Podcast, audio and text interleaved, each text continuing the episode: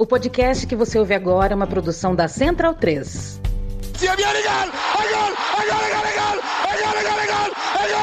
Parte Pirlo! ¡Sí! ¡Sí! ¡Qué victoria! ¡Qué victoria! Non lo so che ha segnato, ma chi se ne frega! Tardelli! Pirlo di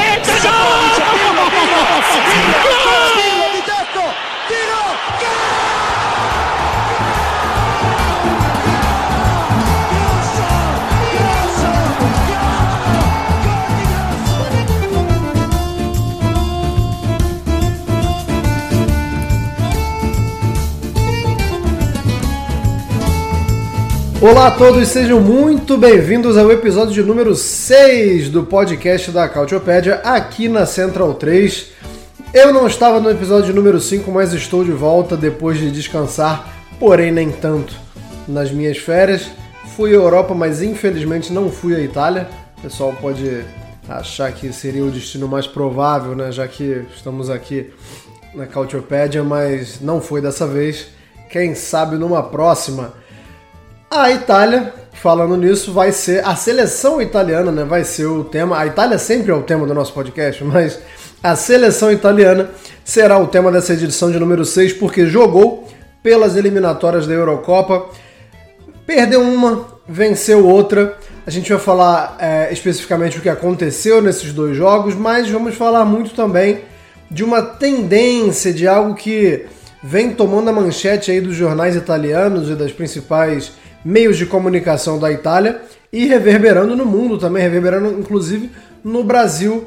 É, uma, nova, uma nova onda de oriundi, digamos assim, está para chegar na seleção italiana. Se você não sabe quem são os oriundi, onde vivem, do que se alimentam, a gente vai falar bastante sobre isso aqui também, já que apare aparentemente a Federação Italiana temos um ataque né, aos oriundos, um ataque positivo da Federação Italiana é, procurando jogadores e um ataque de algumas pessoas que não gostaram muito dessa novidade, dessa ideia aí da Itália recorrer a muitos jogadores que sequer jogaram no futebol italiano, alguns deles é, fora da Itália há muito tempo, alguns é, apenas com ascendência italiana, mas vamos falar muito sobre isso. É claro que eu não estou sozinho nessa como sempre, contando aqui com o meu braço direito, Caio Bittencourt, o, o líder e já campeão da Série A é, com o Napoli e, por que não, o futuro finalista da Liga dos Campeões, não é isso, Caio Bittencourt? Olá a todos, pelo amor de Deus, pare com isso sobre o campeonato e tente over till it's over.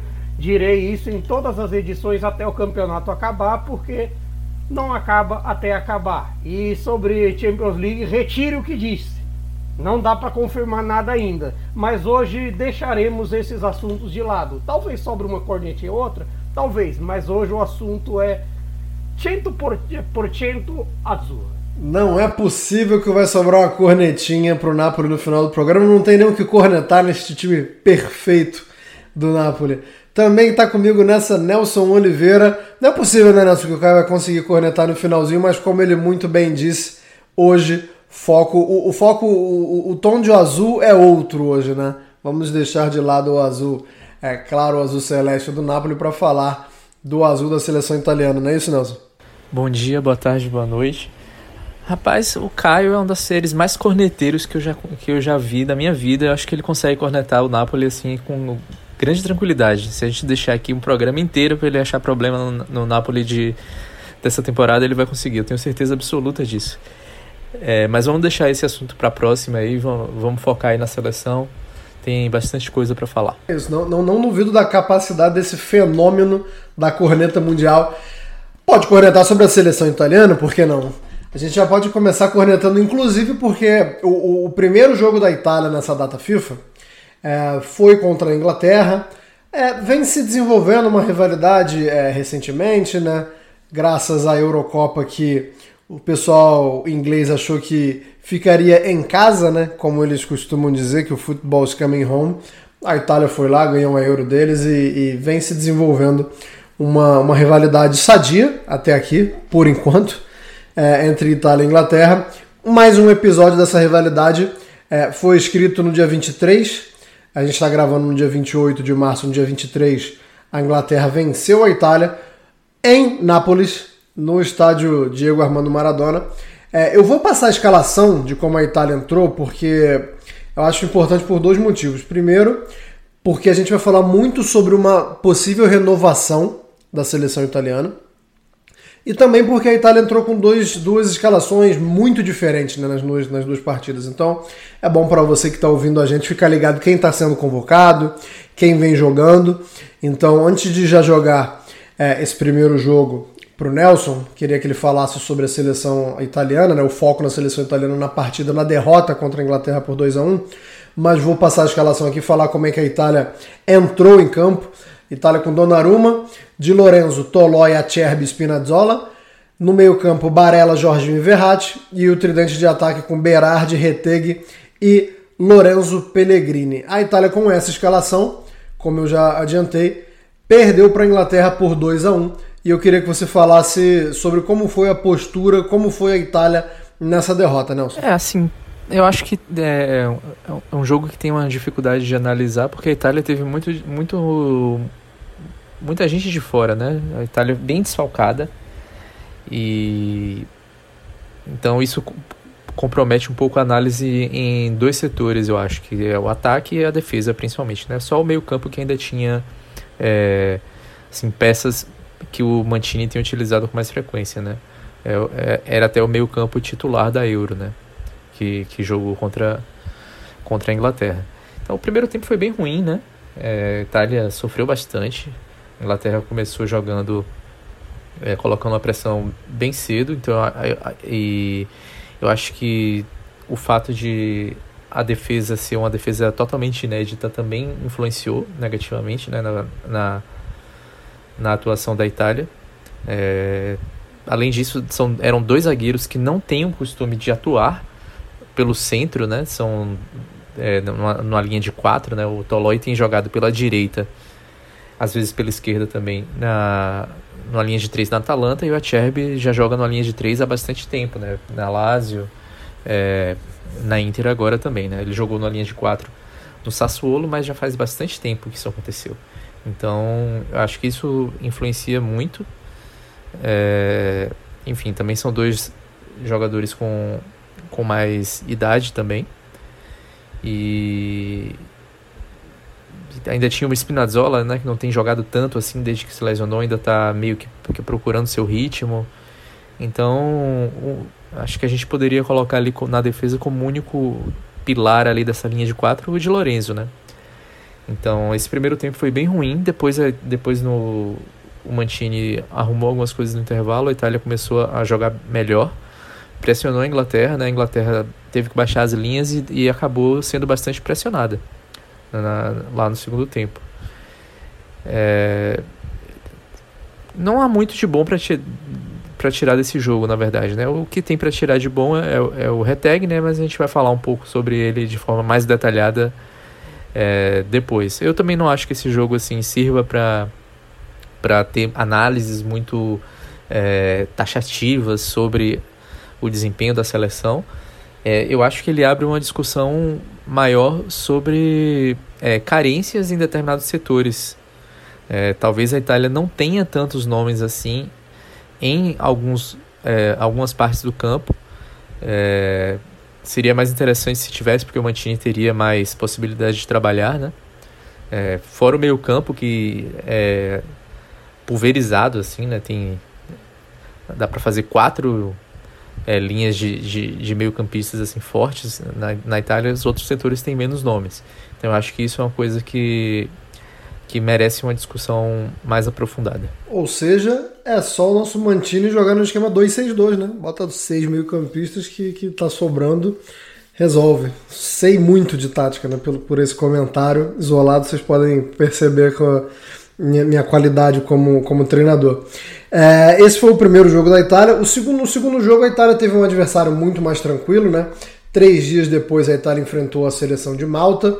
E vou passar de novo a escalação porque dos 11 que iniciaram contra a Inglaterra, só três começaram jogando também no jogo contra a Malta. É, só Donnarumma, de Lorenzo e Reteg começaram, mas eu vou passar a escalação como eu, assim como eu fiz é, no jogo contra a Inglaterra, no jogo contra a Malta. A Itália entra com Donnarumma, de Lorenzo, Scalvini, Romagnoli e Emerson, Palmieri, Pessina, Cristante e Tonali, Politano, Reteg e o nosso querido Gnonto. Caio Bittencourt, assim como eu pedi pro, pro Nelson passar um panorama geral sobre o jogo contra a Inglaterra, gostaria que você fizesse o mesmo contra a seleção no, no, na partida que a Itália enfrentou a seleção de Malta.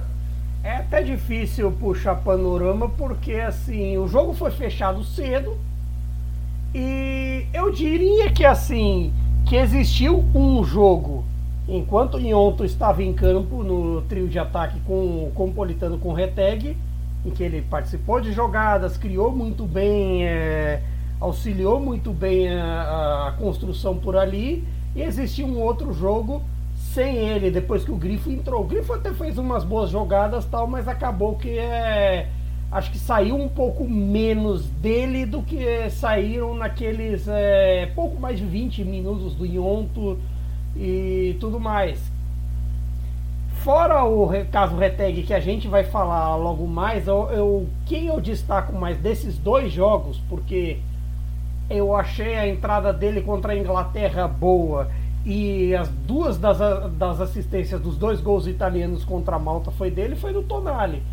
As boas atuações do Tonali nesses dois jogos acabam por ser uma boa notícia para a competição no meio-campo que vai se ter por ali que ele até primeiro entrou na vaga do Jorginho contra a Inglaterra, jogou por a, em outra função contra a Malta.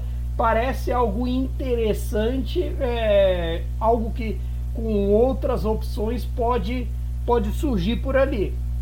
Pode ser algo a crescer. Da defesa contra a Malta é até duro você dizer alguma coisa contra uma seleção que não te atacou o teste real foi Inglaterra, mas assim, a comparação dos, do estágio dos dois times, dentre um time pronto, que é o time inglês, contra um time que ainda está se acertando, que procura seus novos nomes, que pelo visto esteve, é, esteve com uma zaga velha, mas talvez tenha que reformulá-la ao longo desse ciclo, porque se você for parar para pensar que o Bonucci esteve fora por, é, por estar machucado, se você parar para pensar que Tolói e Acerbi já, já são trintões, já é outro nível. Já é uma outra questão a se pensar também. E creio que, uma, que o Mantini pense nisso também. Até por, até por conta disso, ele escalou uma zaga bem diferente contra a Malta. A zaga com Scalvini e Romagnoli, de repente, possa ser testada em jogos maiores, em jogos de maior dificuldade, contra uma Macedônia do Norte, contra uma Ucrânia, e pode ser repensada.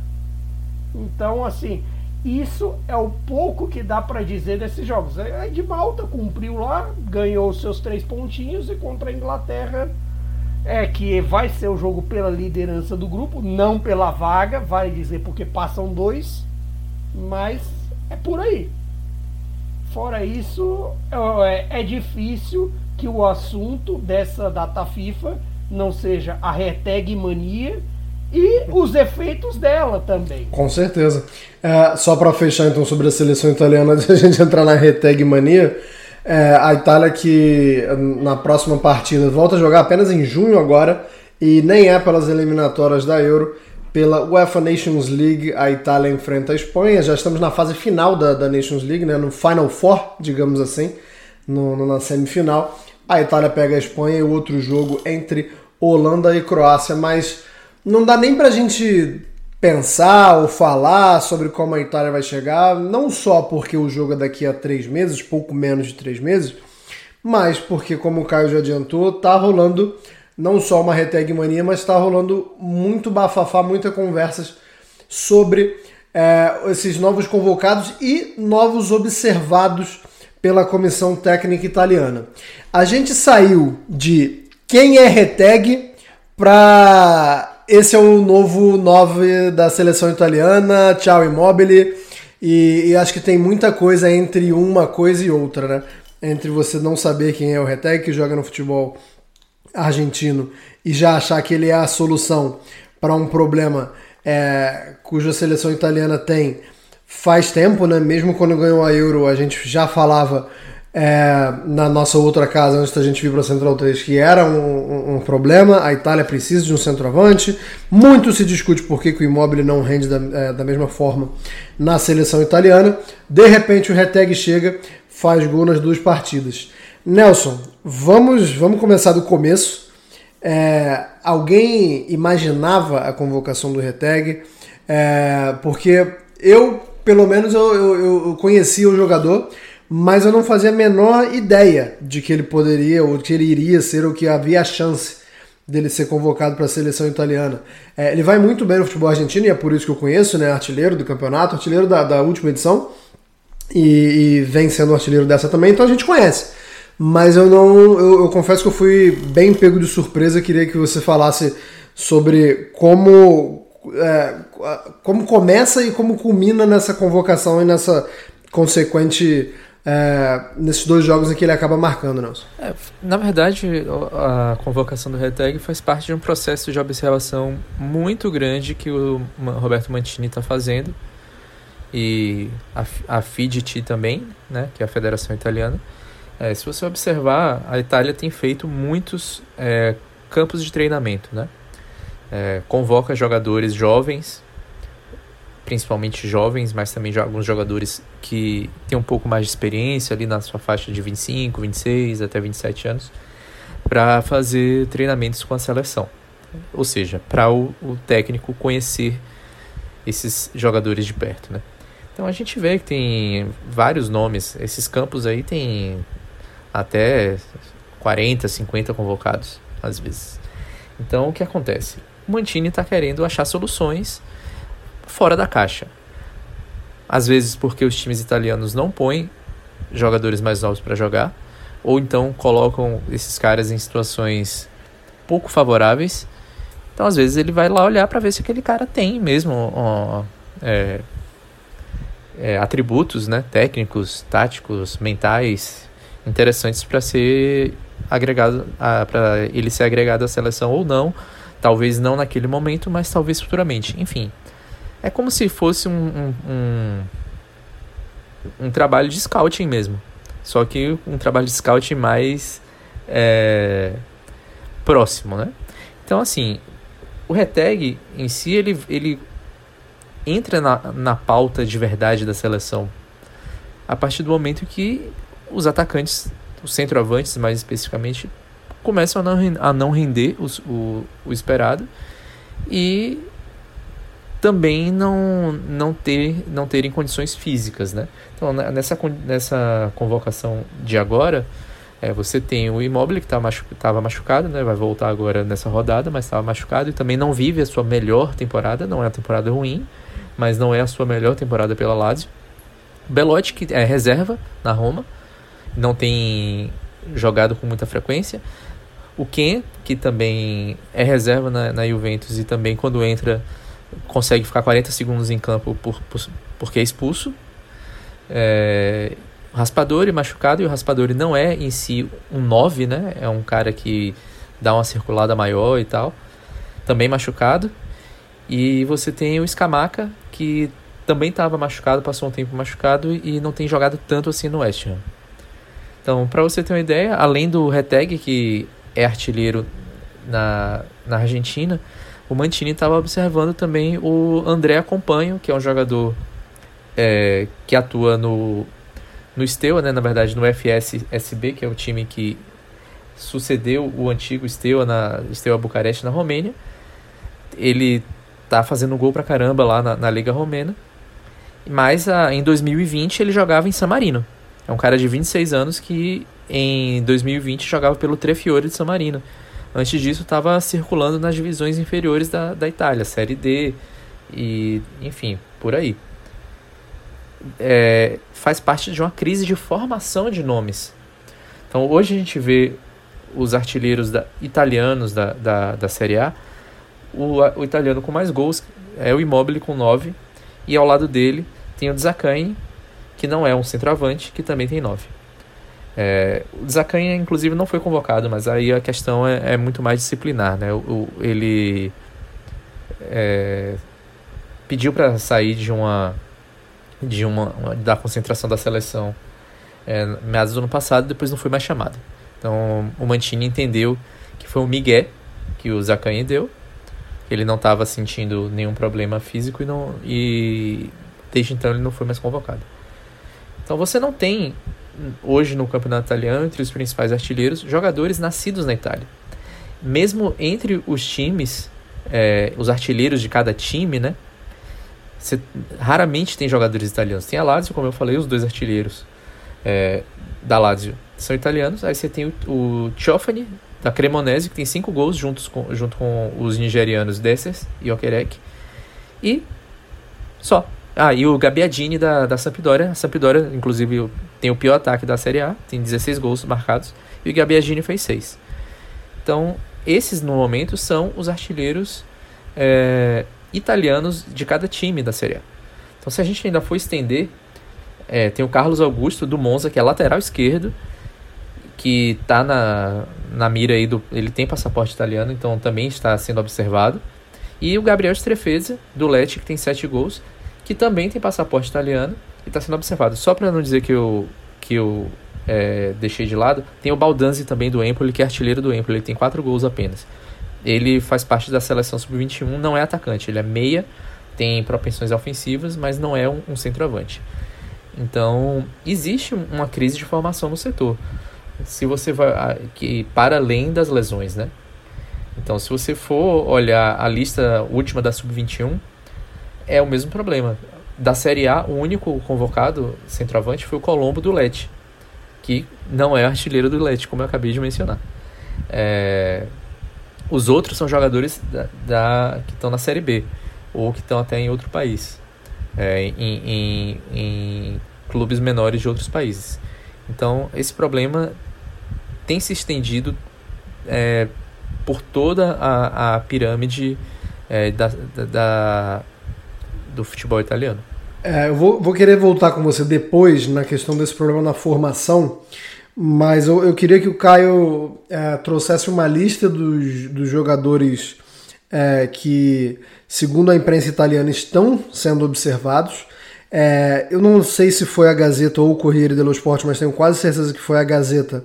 É, já falou sobre isso hoje. É, a Gazeta foi é, um dos... Não, mas é porque a Gazeta faz um. Temos nós temos duas listas, não apenas uma, como duas, porque tem a lista da Gazeta e tem a lista do Infobairro, é grande portal Isso. argentino e tudo mais. Porque você tem uma, uma lista enorme. Aliás, até para pincelar nessa lista que o Nelson citou, na, assim, aí o ouvinte pode pensar, ah, de repente você poderia fazer como a própria Zurra já fez e ir buscar jogadores na Série B. Mas mesmo entre os artilheiros da Série B tá lá o glorioso Kedira, Chedira, sim, aquele do Marrocos na Copa tal, divide a artilharia com o Lapadula, peruano do Cagliari, e os melhores, é, e os melhores ita italianos no top 10 dos artilheiros é o Brunori, que assim é ítalo brasileiro, até nasceu aqui no Rio de Janeiro, mas assim, tem nacionalidade italiana, mas é 9'4, tem 27 anos 27? Não, 29. 29, já tô até. Perdi a noção com esses anos de pandemia. Tem ele e tem o Mulatieri do Frosinone, líder do campeonato, que fez seus 10 gols. Mas assim, ainda assim, eles são dois dos únicos no top 10 da Série B. É muito pouca referência, que, que é um motivo para, no fim das contas, o Mantini e a, e a fazer, fazerem esse trabalho de scout, irem buscar na Argentina. Na Argentina e outros cantos. Mas aí você vai pensar, por que na Argentina? Cabe uma curiosidade é, nesse ponto. O país com o maior número de italianos registrados fora da Itália nesse momento é a Argentina. É, depois disso vem a Alemanha, vem a Suíça e na região é, o Brasil tem menos italianos assim registrados com nacionalidade tudo certinho do que na Argentina. Isso acaba refletindo na formação de jogadores e também até nos passaportes, porque no fim das contas é, eles acabam por vir mais fácil para a Série A, para a Série B, por conta dessa facilidade de passaporte, eles já têm um passaporte europeu garantido, garante é, vendas mais fáceis, isso, isso vai acabar refletindo na seleção. Por quê? Em meio a esses 10 nomes, não, é, não são só os centroavantes que estão sendo é, observados. Você tem o caso do Lucas Beltrán, do River, que é um dos nomes citados. A seleção sub-21 é, convocou o Bruno Zapelli, do Belgrano, meio-campista, também até interessante jogador ali para fazer crescer. Você tem é, o caso do Nicolas Capaldo, que é meio é meia, já jogou de lateral, era da base do Boca, hoje está no Salzburg. Também tem a nacionalidade italiana, também tem família de oriundi e tudo mais. E aí citaram outros nomes também, o Nicolas Valentini, é, é, marcador central do Aldosive, Pedro Della Vega, enganche ali do, como chama na Argentina, do, do Lanús. Prestiani é um ponta do Vélez de 17, de 17 anos. E aí o Infobae ainda cita mais, mais cinco nomes. Thomas Pozzo, é, meia do Independiente de 22 anos. Gino Infantino, meia do Rosário Central de 19. Sforza, 20, é, 21 anos do Newells. Gianni, ponta direita. Justo Gianni, ponta direita do Newells, também 23 anos. Outro centroavante, que é o Inácio Silpucci, do Atlético Tucumã, de 19 anos, e até outros nomes aqui, que, por exemplo, um deles, que a Gazeta acabou citando, é um conhecido de nós brasileiros, o Galopo, do São Paulo, que ele tam, também tem nacionalidade italiana, é, 23 anos e poderia estar sendo observado. Claro, agora com essa lesão longa que vai tirar ele até o fim da temporada, ele acaba ficando um pouco carta fora do baralho, mas que estaria sendo observado. Tem outro nome citado para a zaga, Marco Di Cesare, do Argentino Júnior. Vai jogar Libertadores na zaga. Então é um trabalho assim que são 12, 13 nomes que foram especula especulados nos últimos dias e que acabam por ser uma tentativa de cobrir as lacunas de formação e cobrir, de certa forma, uma falta de oportunidade que os clubes dão a esses jovens locais mesmo. Que dão, e até curioso se você for parar para pensar que o Reteg era tido até como um patinho feio nessa história, sendo ele um jogador da base do Boca, que rodou de empréstimo em empréstimo, meio deixado de lado, de repente com essa convocação meio puxada do nada, meio é, assim, puxada pelo desempenho recente, mas assim, acaba sendo meio inexplicável, porque a gente só pensava, é, só se pensava nele na Argentina como um dos futuros para a seleção argentina, não para a italiana, mas assim, e até para o Boca também, por conta dessa, dessa coisa toda, é, dos seguidos empréstimos, o fato do Boca ter feito ele ir para o Tigre para não ter competição com o Benedetto e tudo mais. De repente, o simples fato dele ter jogado na seleção italiana agora já mudou a coisa. De repente, agora o Reteg passa a ser uma certeza.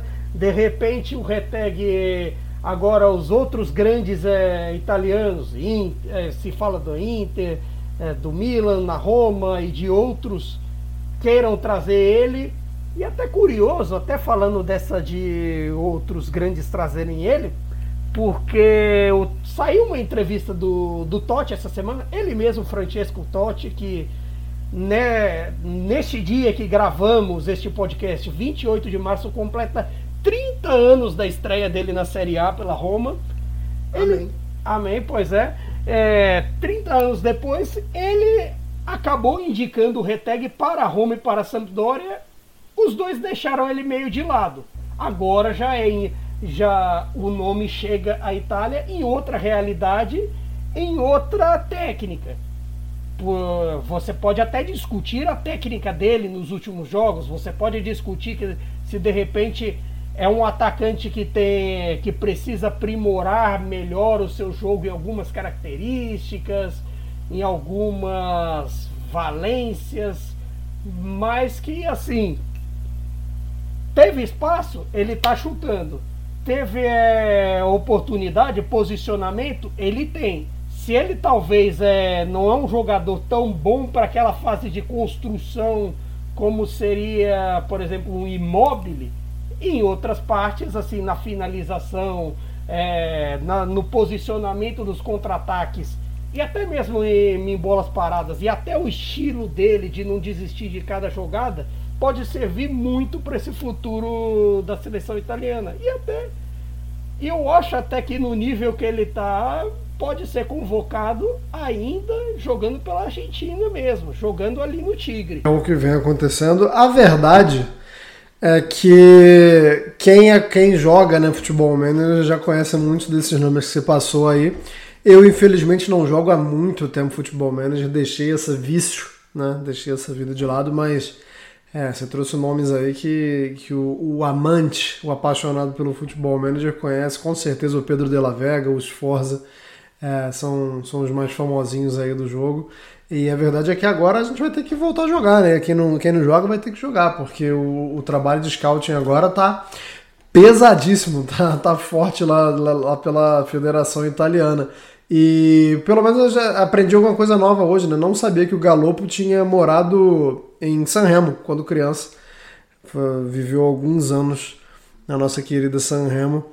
O, o agora observado pela seleção italiana Galopo. É, Nelson, vou voltar com você na questão é, que muita gente não gosta de falar, que é a questão da burocracia, né?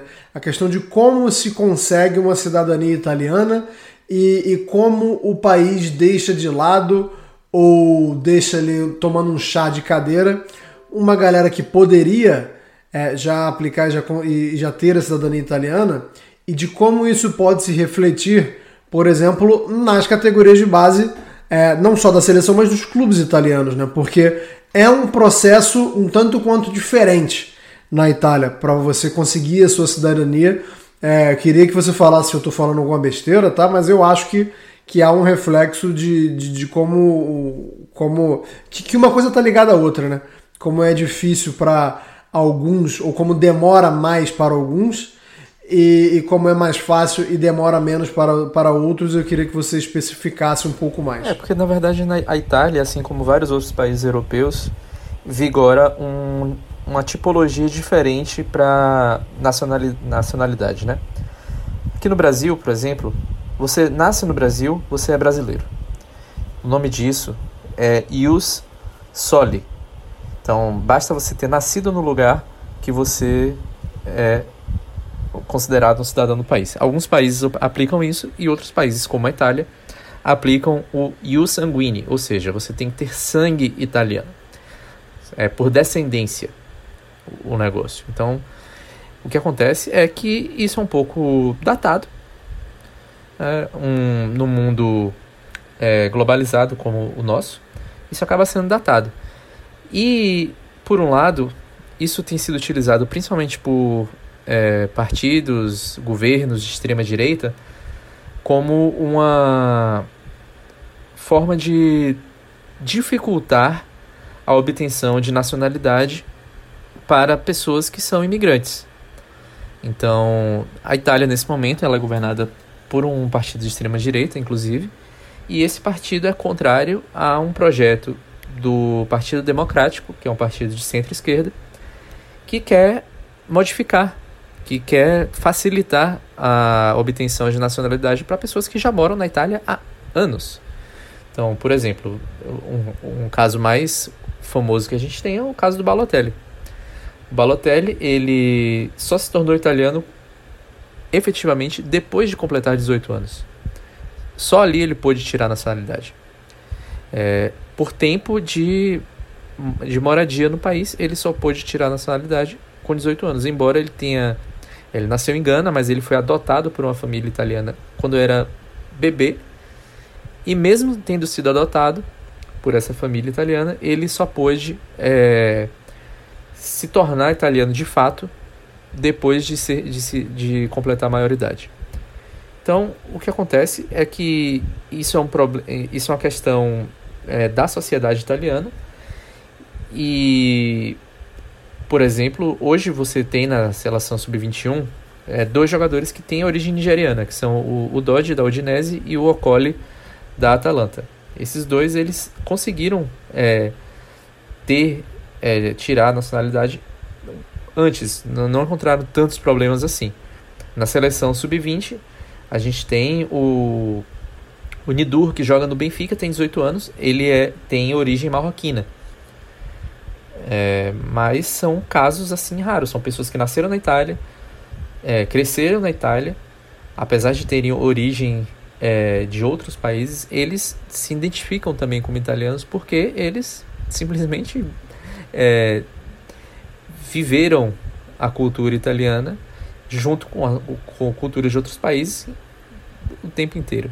Então, é, não faz muito sentido isso, né? Se você for olhar hoje em dia o, o, o mundo globalizado como é, ninguém está é, exposto apenas a um, a um modo de vida, né? As pessoas têm. É, são, são transnacionais, né? Então acaba ficando estranho que alguém tenha tirado a nacionalidade apenas, sem nunca ter pisado na Itália, tenha tirado a nacionalidade com mais facilidade é, por ter é, descendência italiana do que uma pessoa que de fato viveu a vida inteira na Itália. Né? É um pouco é, contraditório, um pouco complexo até de entender. Mas é assim que funciona e vamos ver o quanto é que a sociedade italiana é, vai se modificando para se adaptar também é, a, a, a, os novos tempos que nem são tão novos assim. Mas é, estamos aí aguardando essas, essas mudanças. Estamos aguardando. É, Caio, vou jogar para você uma pergunta que, que pode até parecer tendenciosa, e é. Eu vou jogar falando já que ela é tendenciosa. É, mas espero que você não se sinta ofendido de jogar algo espinhoso ou, ou que você acha que eu estou tentando levantar uma bola para você. Você tem o direito de, de discordar de mim ou falar o que você quiser mas eu vejo muita resistência dos italianos é, quando são jogadores é, africanos, né, ou de ascendência africana. Eu, eu Anderson, não vi tanta resistência assim. A resistência ao retag, ela foi muito mais pela força da liga, na minha opinião. É, as opiniões contrárias ou, ou, descrentes ou céticas em relação à convocação do retag é, é, evidentemente que vai ter um xenofóbico ou outro, vai ter alguém para reclamar e vai ter alguém para, inclusive, é, usando argumentos é, bons, mas para fins errôneos, né? Como o Nelson acabou de falar, é um, é, são jogadores ou alguns jogadores que sequer pisaram na Itália e têm essa facilidade de conseguir. Esse argumento pode sim ser utilizado, embora ele, seja, ele às vezes seja utilizado é, para você desenvolver um, um, raciocínio torpe, né? um raciocínio é, nocivo. Mas eu vi pouca xenofobia em relação ao, ao retag. É, é isso mesmo? Eu tô certo? Ou eu acompanhei pouco? Teve mais resistência sim? Porque com Balotelli a gente via resistência absolutamente em todo jogo. O Balotelli já é, consagrado, o Balotelli na melhor fase, e a gente via que tinha galera que é, italianos que inclusive se recusavam a chamar o Balotelli de Balotelli, né? Usavam o, o sobrenome africano, é, chamavam Mário Balotelli de Baroá, por exemplo. É, tô, tô, viajando ou, é, ou, infelizmente é isso aí mesmo? Não, é assim, eu acho que nem tanto ao céu, nem tanto à terra. Não tá viajando, que assim, eu acho que isso vale tanto o Balotelli até que pro Ionto vale um pouquinho, de certa forma você não ter o seu estereótipo basta, mas ao mesmo tempo eu acredito que tem muito assim da Argentina ser uma força no esporte. Da Argentina, assim, dos jogadores argentinos e tudo mais, porque uma coisa é você trazer alguém, por exemplo, de, sei lá, de algum lugar mais periférico. Outra coisa é Argentina, Brasil, Uruguai e assim. Você tem é, essas questões também, mas ao mesmo tempo isso demonstra o quanto esse pensamento, até mesmo politicamente falando, acaba por ser meio dúbio. Porque eu até remonto a tempos atrás, quando ainda o governo, o chefe de governo, era o governo dividido entre o Movimento Cinco Estrelas e a Liga. Hoje a tríade era é a Liga, Fratelli d'Italia e a uh, Forza Itália, do Berlusconi. Mas tempos atrás, ainda no governo Bolsonaro aqui no Brasil e tudo mais, certa vez perguntaram pro, pro Salvini, que hoje tá aí, diz que, diz que é amigo da, da Meloni, diz que agora estão em casamento. É incrível, esse pessoal só faz analogia com o casamento. É bizarro. Mas assim, tempos é, atrás é, perguntaram para ele se tipo, se para brasileiros, argentinos a ideia dele de estrangeiros, é, por exemplo, anti-estrangeiros, xenofobia, todo essa, toda essa agenda valia com esse pessoal. Ele respondeu que não, porque os, é, os brasileiros, argentinos, os que vieram para o Brasil, Argentina, Canadá, Estados Unidos, Austrália, valem porque eles são italianos também, vi, viram a, a base, vieram à base da imigração no passado para melhorar suas condições de vida, depois é, ao longo da primeiro na, na guerra da unificação italiana, depois das duas guerras, grandes guerras por aí. Quer dizer, é um argumento que assim que na Itália é ainda mais torto é ainda mais assim. É, inclui de acordo com o que eles querem, quando querem, e de certa forma isso acaba por interferir na formação cultural do país, na formação pessoal e fatalmente pesa na, nas categorias de base também. E até curioso, até vou pincelar, pincelar uma coisinha aqui da, que saiu na Gazeta desse dia 28 de março, até nosso companheiro Breitner Moreira, um abraço para ele, estava citando que assim. Teve um certo artigo do Garlando hoje na, na Gazeta que meio que discutia que isso era um tapa na cara desses jovens que nasceram na Itália, de países estrangeiros, estudaram na Itália, falam italiano, tem que, só que tem que esperar é, dar 18 anos para dar entrada no processo de cidadania. E a cidadania, quem já tentou uh, em qualquer lugar do mundo, a cidadania italiana é demorada. Por, se por um lado ela, ela é mais fácil, mais prática do que em outros países da Europa, do que uma cidadania alemã, francesa e tudo mais, por outro, ela é muito burocrática, ela depende de diversos documentos e um processo que demora anos para sair mesmo lá dentro, mesmo com permissão de trabalho, não é uma coisa muito fácil. E o tempo perdido de, dessa regularização, às vezes para um jogador de futebol faz muita diferença. E eu acho até pensando nisso, que no fim das contas é, o Mantini e a FIGC vão atrás de jogadores na Argentina e na América do Sul no geral. Porque, de certa forma, é uma forma de pular essa burocracia. De você não ter que esperar o jogador passar um tempão na Itália, uh, conseguir a cidadania lá, para depois vir jogar.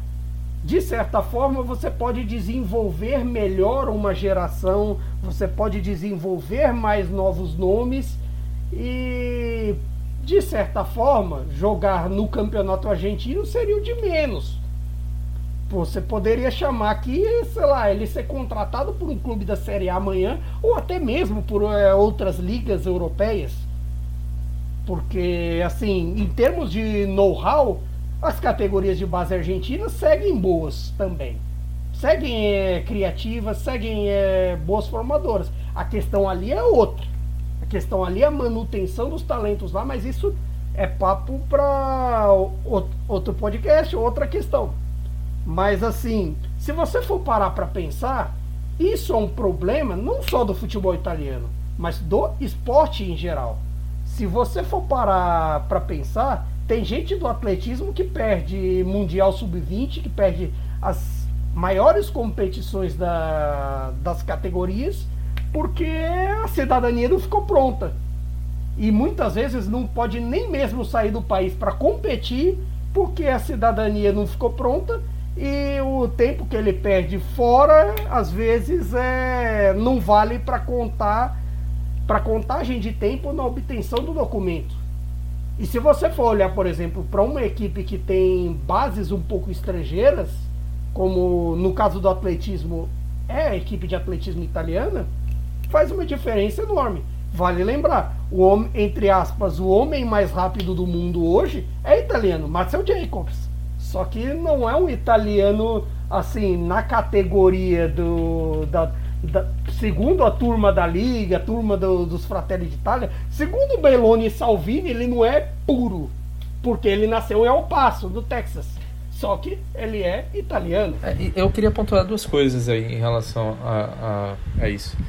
É, primeiro, em relação à questão de argentinos e tal, brasileiros e tal, é, eu acho que existe um costume maior, né? Não, não só pela questão de, de serem é, países representativos no futebol, é, se a gente for, for, olhar, a primeira Copa que a Itália disputou em 34 tinha vários argentinos e, e tinha um brasileiro que era o Filó, né? Então, e, e não só em 34, isso foi se mantendo, né? Com a grande frequência, né? O Altafine, né? O Mazzola, daqui da, conhecido aqui no Brasil como Mazzola, jogou, né? Pela seleção italiana, jogou Copa do Mundo, a Copa do Mundo de 62, logo depois de jogar a Copa de 58. Mas, assim, veja, a gente está falando de um período é, em que isso era mais comum. Né? A Itália ficou é, teve jogadores estrangeiros é, nas duas primeiras Copas e depois na Copa de 62. Até 2002 não teve mais. Tudo bem, foram anos assim que a Itália revelou muitos jogadores. Então não teve tanta essa necessidade, embora três jogadores que participaram da Copa do Mundo, de Copa do Mundo, né, não tenham raízes necessariamente italianas. Né? Tem o, o, o Giuseppe Wilson, né, da Lazio, jogou a Copa 74, nasceu na Inglaterra e é filho de inglês, filho de inglês com italiano. Tem o Claudio, o Claudio Gentili, que nasceu na Líbia. Tudo, a Líbia já foi uma, um, um, país, é, já foi um território italiano, mas ele nasceu lá na Líbia. E tem o Viero Kovod, que é filho de ucraniano. Né? Então, não houve nenhuma reclamação em relação a, a, a essas pessoas. Ok. Então a gente vai a partir de 2006, a Itália teve em 2006, 2010 teve o Camoranese, em 2014 também teve é, teve Thiago Mota, teve e teve o Paleta, né? brasileiros e argentinos. Mas é, o que eu vejo nesse argumento do Salvini, é, que ainda perpassa muitas mentes dos italianos, é um argumento bem tradicionalista, né? Ele faria sentido de que ah, eles são italianos porque eles são filhos da imigração, sofreram isso, aquilo, quando fossem pessoas é, que, por exemplo, na Copa de 34, o Filó, nascido aqui no Brasil, jogou no, no Corinthians, etc., ele era filho de italianos, ele era um italiano de primeira geração, né? um, um, um, um, fi, um oriundo de primeira geração. Então, ele tem uma proximidade muito maior do que um cara que hoje em dia tem, sei lá, seu bisavô, tataravô italiano. Ele é, ele é mais italiano do que uma pessoa que nasceu e viveu a vida inteira, cresceu na Itália, mas que tem um, um sangue é, de outro país. Então isso é muito o medo do estrangeiro, né, no final das contas, e o medo do estrangeiro é, que a gente sabe de onde vem, é o medo da, de, da, medo da miscigenação, o medo da, de uma outra cultura que não seja uma cultura ocidental é, estar mais forte no país, né? Então isso é muito presente e é um discurso que se praticado é, com pouca é, reflexão, se torna um discurso muito perigoso. Né? Então, é, eu acho que tem, tem, tem que se analisar a partir dessas duas per perspectivas também.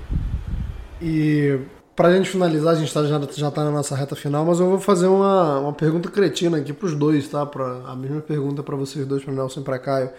É, se é algo legal, se é algo que, que foge muito da esfera esportiva, como é que a Itália não se prejudica de, nisso no, na formação, né? Como, como os times e como é, a, a, federação, enfim, como é que o, quem lida, quem trabalha com esporte pode resolver isso, né? Porque a gente está falando de um, de um, de um problema legal, é, em que, como você falou, a, a, a federação está tá optando por, é, em vez de enfrentar o problema, tá, tá procurando por uma solução que é meio que, que, que, pular, né? Que é você ir buscar em outros lugares. Mas a, a gente está tá falando que recentemente a Itália volta a ter um campeonato mais atrativo.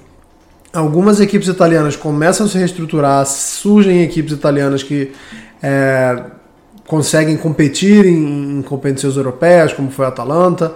A Juventus até cresceu o olho demais também, estava competindo muito bem. A gente vê um momento propício, um momento positivo ao futebol italiano é, em relação aos últimos anos, né? É, em relação à última década, principalmente, que a gente teve um quase que um, é, um quase não, teve uma queda muito grande no, no, futebol italiano. E como é que a federação e os clubes italianos podem é, evitar que isso aconteça? Porque a gente está falando aqui que é um problema é, político, um problema da sociedade, mas que está refletindo diretamente. Tem uma solução, é, uma das soluções, a gente, tá, é, a gente falou nesse programa de hoje, né?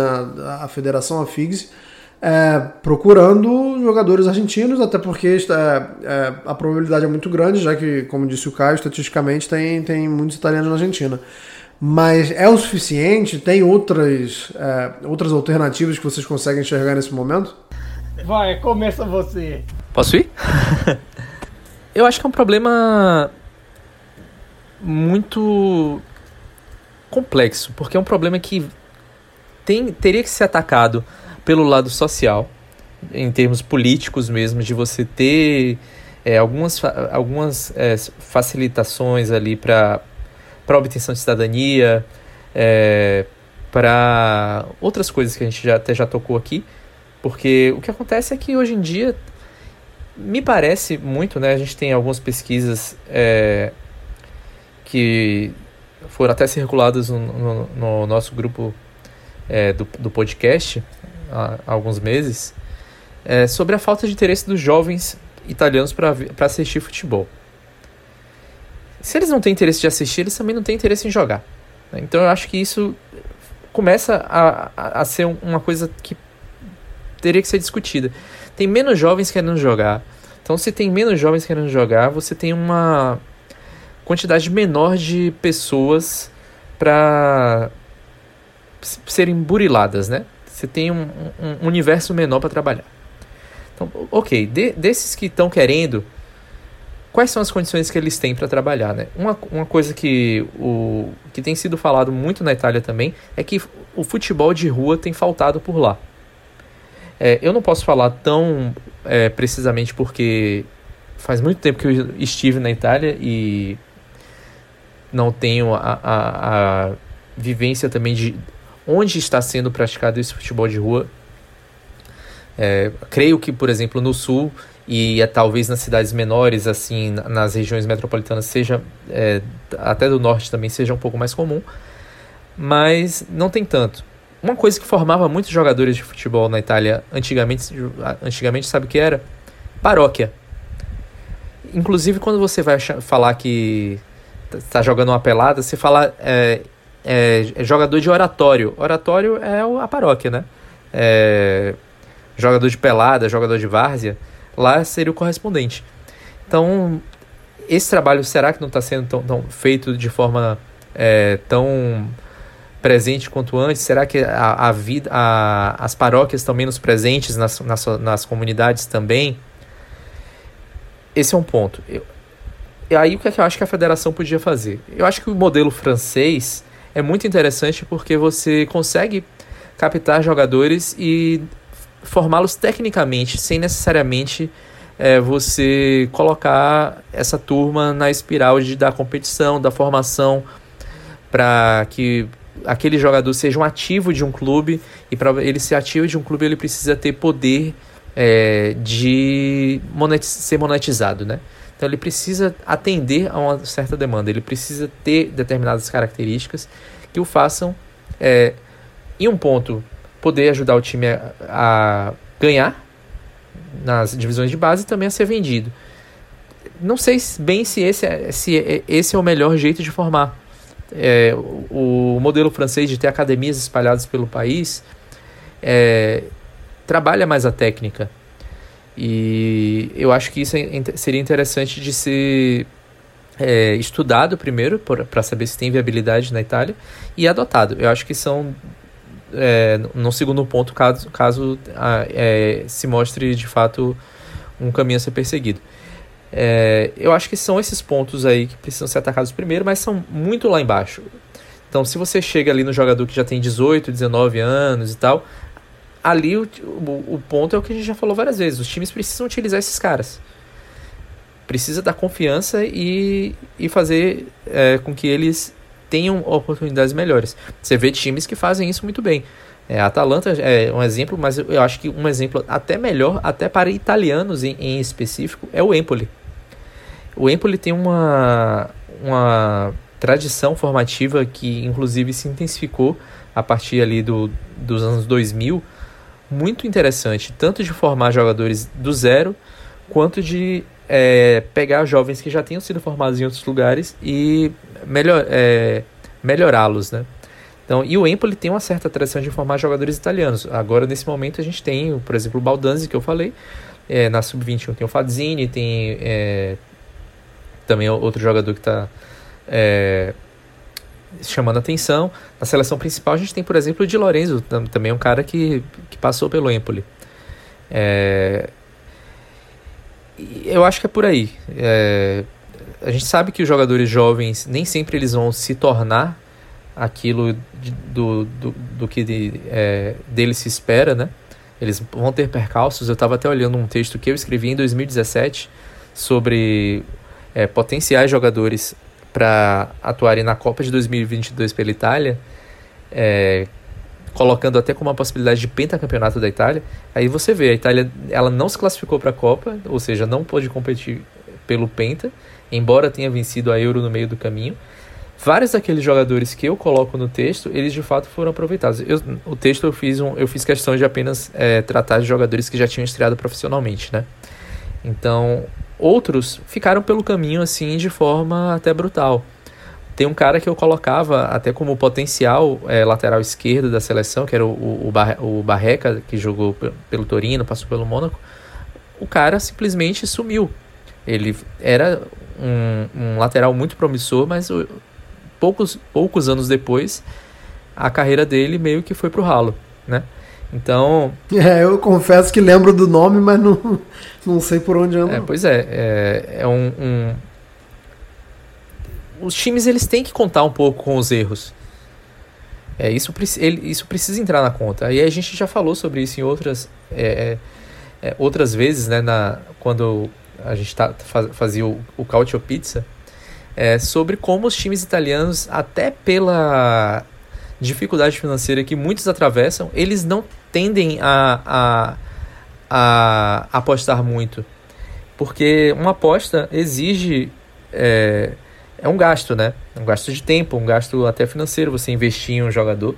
Se ele não der retorno, você perdeu. Então, às vezes, o, o time quer sanar o problema imediato dele, né? É um time que às vezes está à beira da falência, precisa vender ali o cara e resolver um problema aqui. Então é um problema estrutural muito grave. E eu não vejo tanta tanta perspectiva assim para esses times mais tradicionais e eu vejo o futebol cada vez mais é, se tornando um clube de poucos empresários investindo em muitos times, né? Aquela coisa que tem Grupo City, é, Projeto Red Bull, etc. Eu vejo isso se intensificando muito. E esses aí, sim, com bala na agulha até para investir, para apostar, mas os mais tradicionais, é, com outros modelos e com dívidas herdadas e problemas herdados, etc é, tendo uma dificuldade muito grande de poder é, sair, desse, sair desse buraco e também de, até de contribuir é, com um panorama um pouco diferente para o futebol italiano como um todo. Antes de deixar o Caio responder essa, essa pergunta também, é, só adicionar o, um, jogador que até tem jogado pouco na, na é, agora no seu clube no Nice, mas só para engrossar essa lista que você falou do Empoli aí, o Vitt, né? O zagueiro é, Vitt. O Matias Vitt está no Nice da França também, mais um que, o, que o Empoli é bom jogador que, que o Empoli desenvolveu. É, tem o Parisi também, né? Que também é um dos jogadores que o, o Mantini está de uhum. olho. É, é sempre desde que ele apareceu, tem sido sempre é, cogitado como jogador que vai assumir a lateral esquerda aí de algum time maior, mas até agora continua no Empoli, né? Por exemplo, essa temporada, por exemplo, dele já é inferior à passada. É uma oscilação comum, né, de um jogador jovem assim. E você perguntou sobre o Barreca, o Barreca tá no Cagliari, tá jogando tá tá aí lutando para subir para a primeira divisão. Pois é, agora no meio de, dessa questão toda, eu creio que eu creio que, que a ideia atual, por incrível que pareça, não é uma má ideia, porque só que ela é uma ideia paliativa. Ela é uma ideia que, vo, que você indo buscar jovens em outros países, jovens que teoricamente estariam meio perdidos na formação, perdidos no meio do caminho entre a Argentina e a Itália, de certa forma você pode até dar cancha a eles, você pode é, aprimorá-los do jeito que você quer que jogue, do, de um jeito que, que é construído por você de um, e de um jeito que você não pode fazer é, com facilidade sem esperar a burocracia em relação a estrangeiros da, da Série A. Mas no fim das contas, isso acaba por ser paliativo. Por que paliativo? Porque não resolve os problemas da formação. Não resolve os problemas das categorias de base. Mantini, nomes como Mantini, o próprio Sarri, outros caras assim, dizem sobre a importância do futebol de rua. E a importância do futebol de rua é que, no fim das contas, quem é quem traz os talentos para qualquer lugar do mundo. Brasil e Argentina são essa força que são eterna no esporte por conta dessa característica do futebol de rua. A França se tornou a força que é também por causa, por causa disso. Itália, Alemanha, por aí vai acontece muito por conta desse é, futebol de rua. Claro, no fim das contas a gente não, po não pode dizer tanto assim se tipo é exatamente o problema, onde está sendo praticado, o que está sendo perdido no meio do caminho, se esses talentos não se retêm por algum motivo, às vezes burocrático, até dessas questões de imigrantes, às vezes se você perde um ou outro ali para outro esporte ou para alguma outra atividade econômica que assim e você não consegue mantê-los em algum clube em alguma em alguma outra atividade por aí vai. Isso é um trabalho que, que pode ser feito de cima para baixo. Você pode dar, dar oportunidades. Por outro lado ao mesmo tempo é muito difícil você pensar em mudar, pensar em dar novas oportunidades, quando no fim das contas essas oportunidades é, não aparecem nem nos clubes da parte de baixo de tabela, que é, procuram trazer os veteranos para tentar resolver os seus problemas, porque acham que os jovens não vão render. Curiosamente, até nessa coisa toda, a Sampdoria melhorou nas últimas rodadas, porque coincidentemente, entre aspas, começou a apostar nos jovens, começou a acreditar que agora que a vaca foi pro brejo, de repente botar eles para jogar pode dar algum resultado. E coincidentemente a Sampdoria passa a jogar melhor, passa a ganhar e passa de repente sonhar com tirar o pé da lama. Ah, os times de meio de tabela, mesmo a um Sassuolo da vida, algum outro caso, não põe para jogar e mesmo alguns grandes, no fim das contas, é, é uma disputa eterna para sobreviver no primeiro pelotão. Sobreviver no primeiro pelotão você faz como? Classificando para a Champions League. Classificando para a Champions League, você consegue como? Com resultado. Quem tira resultado? O italiano ou o estrangeiro? No fim das contas, a resposta mais rápida, mais fácil, é do estrangeiro. Que no fim das contas, adaptar é difícil, até adaptar-se na Série A é difícil até mesmo para italianos. Se você for parar para pensar, por exemplo, uh, o Raspadori, que era que da turma dos campeões da Euro, era o mais jovem, era o de menos experiência na seleção e até foi uma das contratações mais badaladas do último mercado de verão, a ida dele para o Napoli, não foi assim o que se esperava até aqui. Também por conta das lesões, também por conta da, das dificuldades de se encaixar no time de você não de não ser exatamente centroavante, de não ser exatamente um ponta ali que ele foi testado nas duas pontas, não agradou tanto, um ponta de lança não não agrada tanto, é, não agradou tanto o Spalletti. Quer dizer, vira uma assim, você tem uma competição por espaço para resolver no clube e uma competição por espaço para resolver na seleção. Só que assim, você não tem como che chegar simplesmente, ô oh, Napoli, bota o Raspadori para jogar, é, sei lá, tira o Ozyman porque eu quero pôr o Raspadori para jogar. Você vai trocar, sei lá, o atacante de 14, 15 gols do campeonato por alguém que só fez um? E o Raspadori até aqui só fez um gol no campeonato, aquele gol no, nos 43 do segundo tempo contra o Spezia. Fora isso, ele não fez mais gol. Fez mais gols até no, na Champions League do que no campeonato italiano. Mas assim, se você não, não rende, não acha seu espaço, no fim das contas, ah, o desenvolvimento acaba sendo meio retraído, acaba sendo meio que, que atrasado. Mas ao mesmo tempo também, como é que fica se eles não conseguem espaço nos grandes, se eles não conseguem espaço nos médios e assim mesmo quando vão para outras ligas, o, Scamaca tá com o desenvolvimento meio atrasado do West Ham, que briga para não cair. Quer dizer, é, o contexto não ajuda, o desenvolvimento não ajuda, então, assim, tem alguma coisa faltando no meio do caminho que não vai.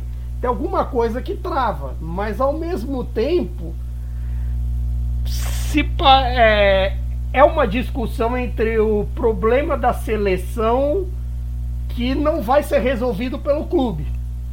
Então fica uma coisa meio estranha no meio do caminho, meio que assim, é, a seleção sabe que tem um problema, a federação sabe que tem um problema na formação, mas ao mesmo tempo parece que assim, não há um diálogo com os clubes, não há um fortalecimento com os clubes de fazer esses jovens jogar, de fazer esses jovens terem alguma chance de acreditar e tudo mais.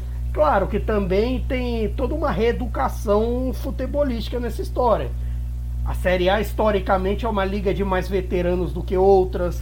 É, os torcedores é, talvez tenham menos saco e paciência para jogadores jovens do que em outras ligas.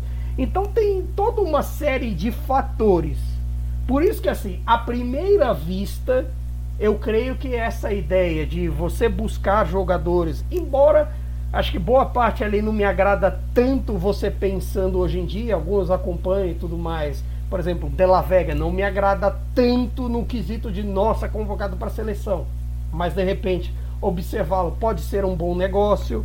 Assim, essa ideia a princípio é uma eu acredito que seja uma boa ideia desde que tratado assim, sem demagogia, sem xenofobia e sem outras questões. Mas ao mesmo tempo não resolve o problema que existe de fato, que é o da formação, que é o da paciência, que é no fim das contas o dar minutos para essa galera jogar. Mas como é que você vai dar minutos para essa galera jogar, sendo que no fim das contas até mesmo casos como o da Atalanta, a Atalanta precisou apostar mais em jovens de outras ligas do que em jovens italianos para entrar na Champions League, para competir na Champions League, para competir no primeiro pelotão.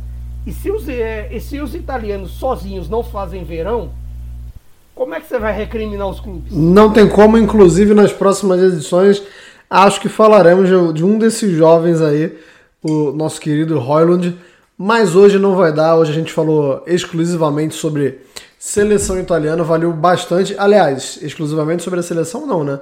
Falamos sobre a seleção italiana, abrangendo muito da sociedade italiana, do país Itália. Que eu, não, que eu não tinha o que cornetar aí, ó. Corne, um longa de, digressão sobre o Raspadori. Ah, mas ele não joga faz dois meses. É, mas isso é corneta retroativa. É impossível você ficar sem cornetar alguém. Tá aí registrado então a corneta, a cornetada ao, pobre Raspadori que mal joga, mas, mas faz sentido a corneta se, se encaixou muito bem no tema de hoje. É, é, é, mais um jovem jogador italiano que não consegue, não vem desenvolvendo. E, embora não seja diretamente por causa dos problemas que a gente abordou aqui, faz parte também desse pacote de jogadores que a gente esperava ver um pouco mais, é, esperava ver um pouco mais em quantidade e em qualidade o nosso querido Raspadori. Muito obrigado, Nelson e Caio pelo, pela aula, pela, pelo esse podcast aí, deveria ser é, entrar na categoria não só de esporte, mas também de educação e política internacional. Muito obrigado por, pela companhia. Muito obrigado a você também que escutou a gente até aqui. A edição de número 6 do podcast da Cautiopédia fica por aqui. A gente volta em duas semanas, sabe-se lá. Deus falando talvez sobre o Napoli. É possível, é possível, mas eu, o fato é que vamos, vamos ter assunto, estaremos aqui para a edição de número 7, assim como estivemos para a edição de número 6. Um abraço, arrivederci e tchau!